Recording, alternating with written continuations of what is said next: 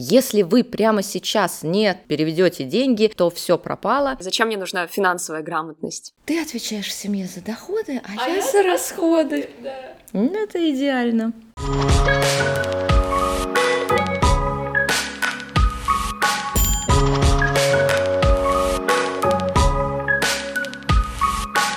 Всем привет! Это подкаст «Думай сам», подкаст о трендах в образовании и студенческой жизни. Меня зовут Юля Коршунова, и я ведущая этого подкаста. И мы не могли обойти стороной тему от подкаста финансового университета. Тема будет «Финансовая грамотность». И я позвала гостя, эксперта, можно сказать, в этой теме, Светлану Олеговну Мусиенко. Она кандидат экономических наук и заместитель декана финансового факультета по профориентационной работе и дополнительному профессиональному образованию. Светлана Олеговна, здравствуйте. Здравствуйте, Юлия. Мы бы хотели сегодня сегодня обсудить тему, которая затрагивает, я думаю, всех людей, и студентов в частности, потому что нам иногда тяжело свой бюджет как-то распределять, понимать, как работать. Думаю, эта тема будет полезна для нашей аудитории. Можете, пожалуйста, рассказать вообще, а что такое финансовая грамотность? Правильно ли я, может быть, ее понимаю? Ну, смотрите, вначале хотелось бы отметить, что финансовая грамотность – это тема, которая интересует не только студентов, но, конечно, абитуриентов, их родителей, и, в принципе, можно сказать, что любого человека. На днях открытых дверей я всегда говорю говорю нашим будущим поступающим о том, что если вы хотите ответить на вопрос, где можно работать после окончания финансового университета, в частности финансового факультета, ответьте на вопрос, где есть финансы. Везде?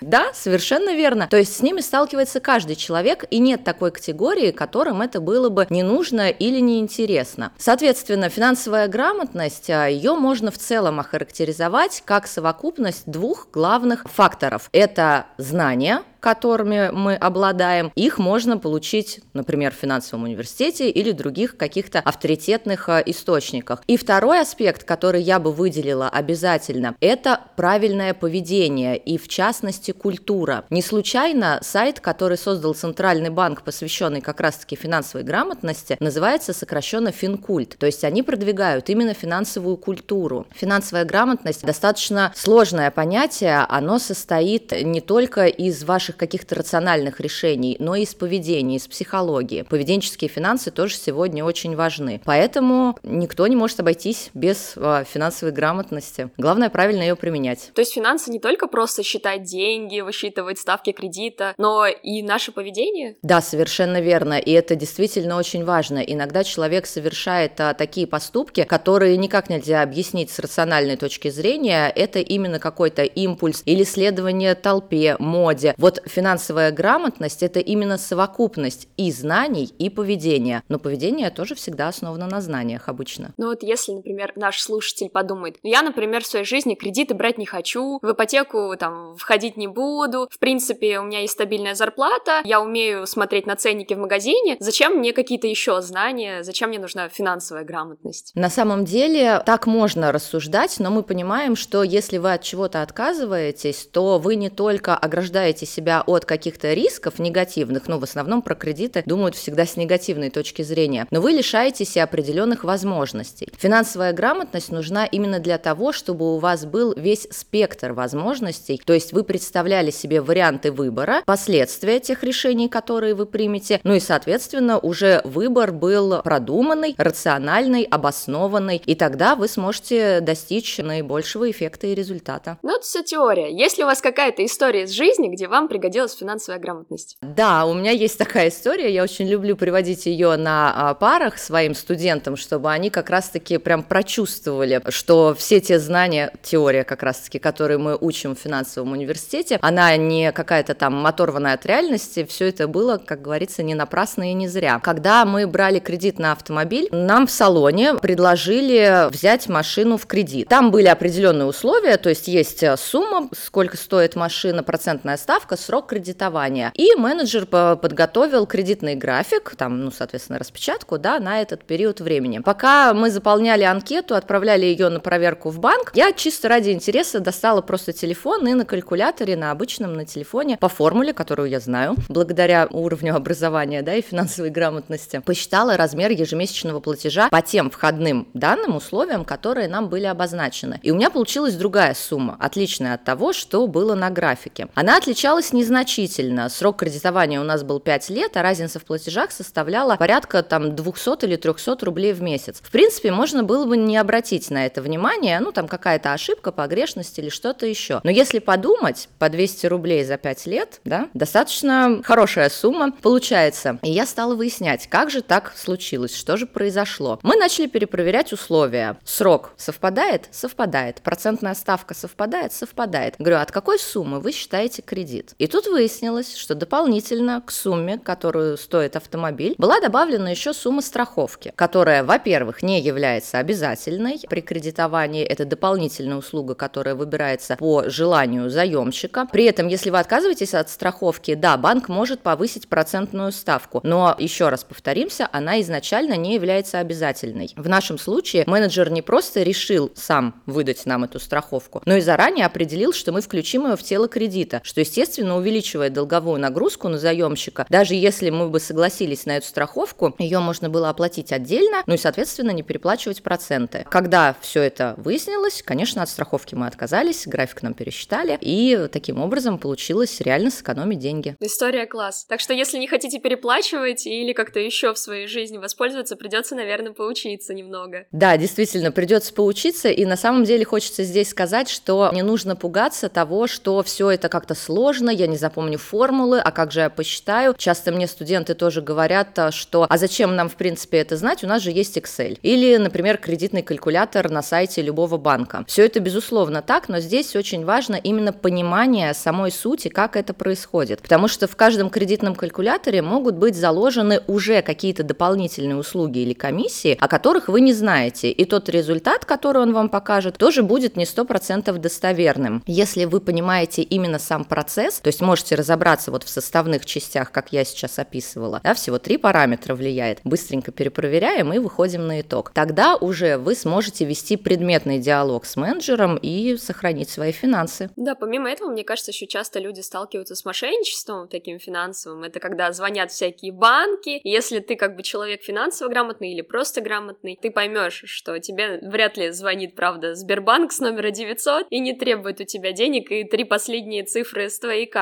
У меня вот лично есть история, я пыталась продать в определенном магазине свои кроссовки через интернет. Это известный сайт, ну, наверное, не буду говорить, чтобы как-то не дискредитировать его. И, в общем, у меня нашелся покупатель, а я впервые что-то продавала в интернете, и я сразу обрадовалась, думаю, о, сейчас быстро у меня купит. Но человек сразу перешел в переписку на WhatsApp, то есть не в этом приложении, на WhatsApp. Ну, меня это как-то не смутило в моменте, он мне присылает ссылку и говорит, по этой ссылке вы сможете получить деньги, которые я вам перевел. Я начинаю вводить данные, меня особо ничего не смущает, и вот так почти что последний момент, где мне нужно ввести там последние три цифры, мне должно прийти там уведомление на телефон о том, что я должна получить деньги, а мне приходит уведомление о том, что с вас снимут столько-то. И я просто в последний момент понимаю, что это обман, это фишинговый сайт, на самом деле это не сайт того самого официального приложения, и слава богу, деньги у меня не сняли, но я поняла, что я... Мне не хватало всего одного шага, чтобы потерять какую-то сумму, она могла быть и больше, если бы это были не кроссовки, а я бы продавала квартиру, дом, не знаю, машину.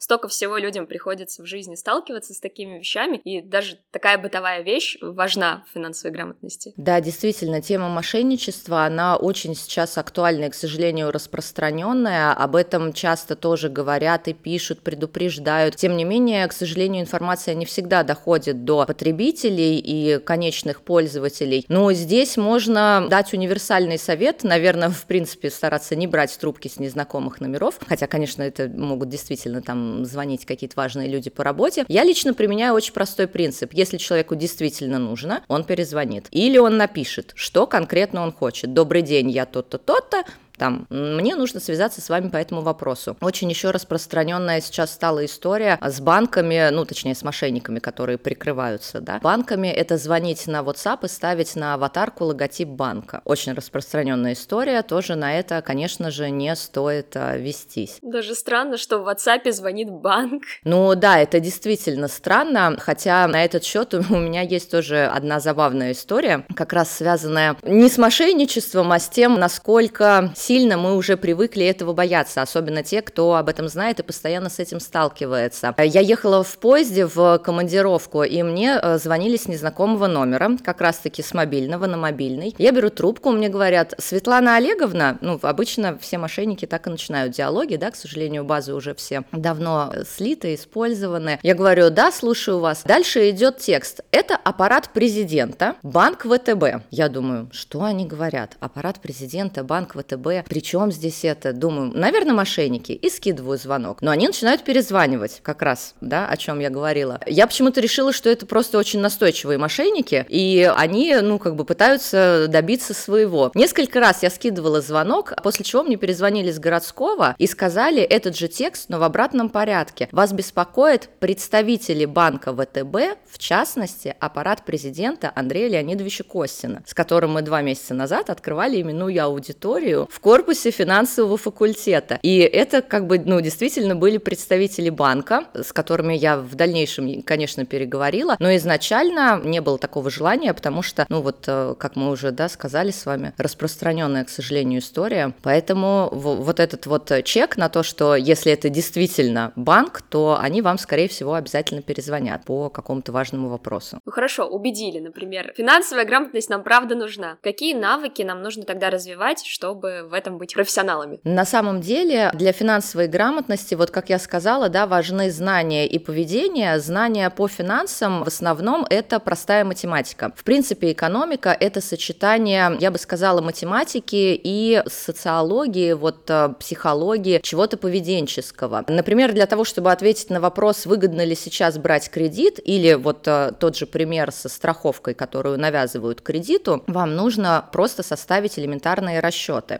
Банки всегда пугают э, заемщика тем, что если вы откажетесь от страховки, то мы повысим вам процентную ставку. Но в конечном итоге все выражается в деньгах. Вам нужно сделать несколько простых действий. Строите кредитный график, считаете платежи с пониженной процентной ставкой, вычисляем сумму переплаты. Плюс добавляем туда сумму страховки, то есть сколько и того вы должны будете заплатить. А дальше строите тот же самый график, но с другой процентной ставкой повышенной, которую предлагает вам банк без учета страховки. Снова суммируем переплату, и иногда может получиться так, что всего лишь 1% повышения ставки будет действительно дешевле и выгоднее, чем ставка ниже, но плюс страховка. То есть нужно уметь считать. Так, хорошо, уметь считать, предположим, мы умеем. Знать какие-то, может быть, формулы и что-то перепроверять. Что еще может быть полезно? На самом деле здесь а, полезно может быть, как я уже говорила, определенные модели поведения, то есть знать как можно больше вот таких ситуаций, в которых вы прямо чувствуете, что это как ловушка идет, да. Очень часто, ну вот самая распространенная история, это все, что связано с маркетингом. Конфеты на кассе, которые хватают дети. Часто это проявляется, например, и на финансовом рынке, поведение инвесторов, когда все начинают скупать какие-то активы, они резко-резко начинают дорожать в цене, а потом, когда, соответственно, становится понятно, что в этом особо нет никакого смысла, то цена резко падает. То есть нужно всегда мыслить рационально, не следовать за толпой. Всегда задавать вопрос себе, что я от этого получу, а еще что получит другой человек, который пытается мне это предложить. И главная рекомендация, которую еще можно дать, это не принимать быстрых решений. Финансы не любят спешки. Здесь нужно четко, с холодным сердцем и умом подходить к этому вопросу.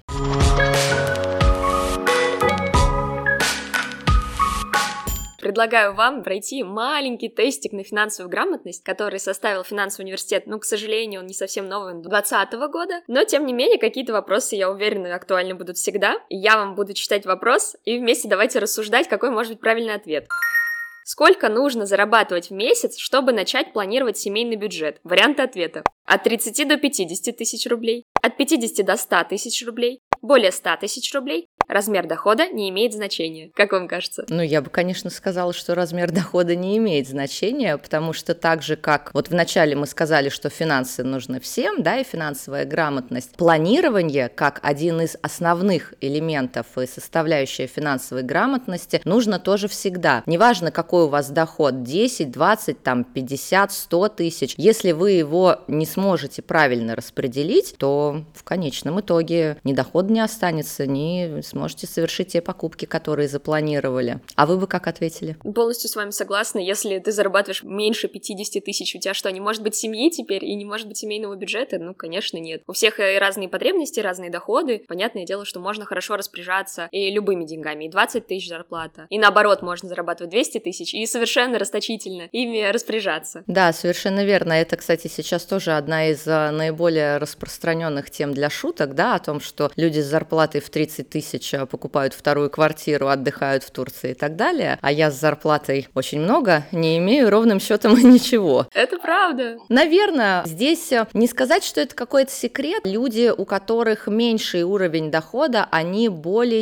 к нему, ну что ли, серьезно относятся, да, то есть, в принципе, наверное, я могу сказать, что все истории успеха, они начинаются, ну, такого настоящего как бы личного успеха, они начинаются с каких-то ограничений. То есть, если у тебя ограничены ресурсы, ты всегда будешь более внимательно к ним относиться, а следить за тем, чтобы там не было ничего лишнего и стремиться к большему, стремиться достигать большего. У китайцев даже есть такая поговорка о том, что каждое четвертое поколение работает на рисовом поле. Это говорит о том, что вот смотрите, первое поколение, да, они как бы пришли работать в это поле, у них, ну, грубо говоря, ничего нет. Они сделали какой-то небольшой задел, запас на будущее. Второе поколение, уже получив небольшой стартовый капитал, начинает его приумножать, занимается каким-то накоплением, инвестициями, сбережением. Третье поколение приходит полностью на все готовое. Естественно, у них от этого, что называется, затуманивается разум, они все тратят, и четвертые снова идут на рисовое поле. И вот как раз-таки здесь важно не быть тем самым третьим поколением, которое все потратит и не сможет приумножить.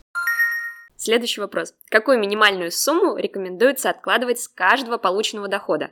5%, 10%, 15% или 20%? Ну, я бы сказала, что 10. А вы? Вообще, мне кажется, это очень индивидуальный вопрос, и от зарплаты зависит. Но я откладываю обычно больше 10, но 10 звучит, наверное, привлекательным ответом. Давайте нажмем 10. Это правильный ответ. Большинство экспертов по финансовой грамотности и финансовых советников рекомендуют начинать приучать себя к сбережениям с откладывания 10% от зарплаты, а по мере увеличения доходов увеличивать и процент на сбережения. Ну, то есть все-таки индивидуально. Ну, смотрите, на самом деле здесь можно немножко поспорить, потому что вопрос просто звучит, ну, точнее, варианты ответов представлены в процентах. И на этот счет у меня тоже есть интересная история, как раз-таки про соотношение абсолютных и относительных величин. Вы говорите, что это зависит от дохода, но мы же понимаем, да, чем больше доход, тем большая сумму будут составлять там либо 5, либо 10 процентов. Смотрите, пример такой тоже из жизни, из практики, когда я работала еще в банковском секторе. Клиент с доходом 100 тысяч хочет получить кредит, а его ежемесячные платежи составляют 50 тысяч рублей в месяц. Согласно политике банка, платеж не должен превышать 50% от ежемесячного дохода. Все соответствует, все устраивает, клиент получает кредит. Приходит другой клиент с доходом 400 тысяч рублей. Просит, естественно, больше кредит, и у него платеж составляет 250 тысяч рублей. Что происходит в этом случае? Ему отказывают. Ему отказывают, но при этом у предыдущего на жизнь остается 50, а у второго 150. Но тот, у которого 50, у него еще есть кредит, а у которого 150, в итоге кредита нет. Поэтому, конечно, можно сказать, что процент каждый будет определять самостоятельно, но скорее он будет а, зависеть не только от роста дохода, а в принципе от вашей готовности тратить какую-то часть на сбережения. Следующий вопрос. Все знают о необходимости иметь запас на черный день. Такая подушка безопасности, назовем ее. А какого размера должен быть этот запас? Доход за месяц, Доход за год. Расходы за три месяца.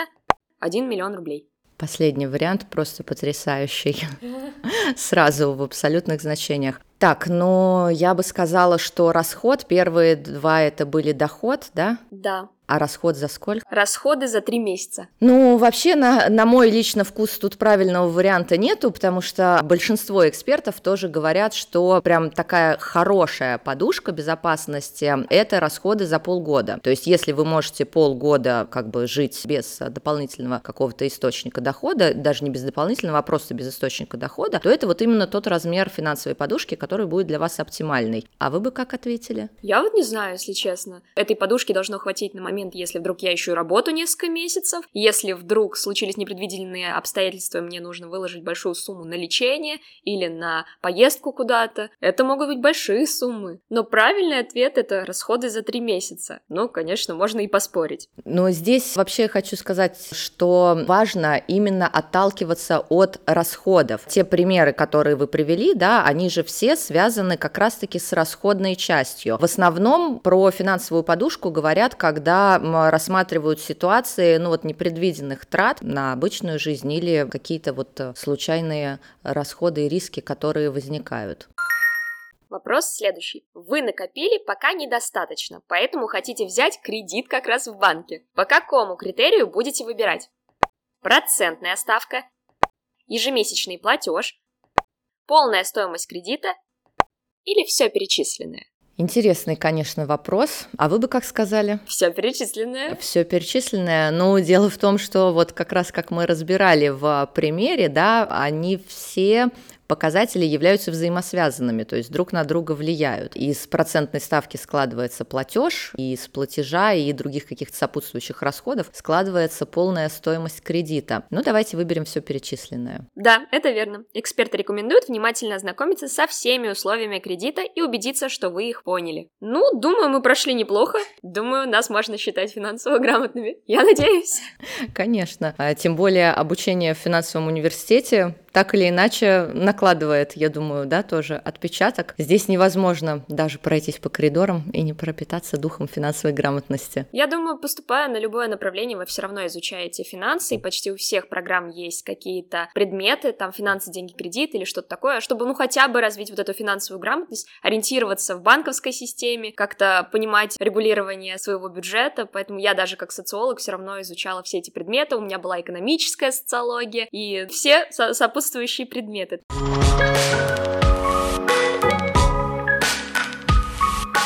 Давайте напоследок дадим какие-то, может быть, лайфхаки и советы тем, кто нас слушает, где можно получить нужные знания. Смотрите, это вопрос а, очень хороший. Вот а, сейчас вроде бы казалось такое обилие информации вокруг, но есть тоже такое мнение, что чем информации больше, тем, по сути, ну, как бы ее меньше. То есть у вас меньше возможности получить достоверную информацию, ее слишком много. И самое главное здесь это выбирать правильные источники. Источники должны быть достоверные, проверенные, авторитетные. В частности, я вот приводила пример сайта Центрального банка «Финансовая культура», Финкультинфо называется. Также у Министерства финансов есть проект «Мои финансы». Очень многие наши преподаватели, я в том числе, ведут финансовые блоги, например, где рассказывают про финансовую грамотность. То есть нужно выбирать те источники, которым вы можете и готовы доверять. Поделитесь названием вашего блога, а мы приложим это в описании. Хорошо, конечно. Называется «Финпросвет». Очень просто. Хотя бы один достоверный источник мы уже знаем. Насколько я еще знаю, Центробанк снимал короткие видео, буквально по 5 минут, они есть на Ютубе, с такими короткими рассказами о том, что такое ипотека, что такое кредит, что такое кредитная карта, стоит ли ее брать, ну, всякие такие